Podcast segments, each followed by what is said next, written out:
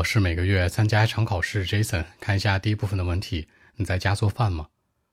Do you do some cooking at home？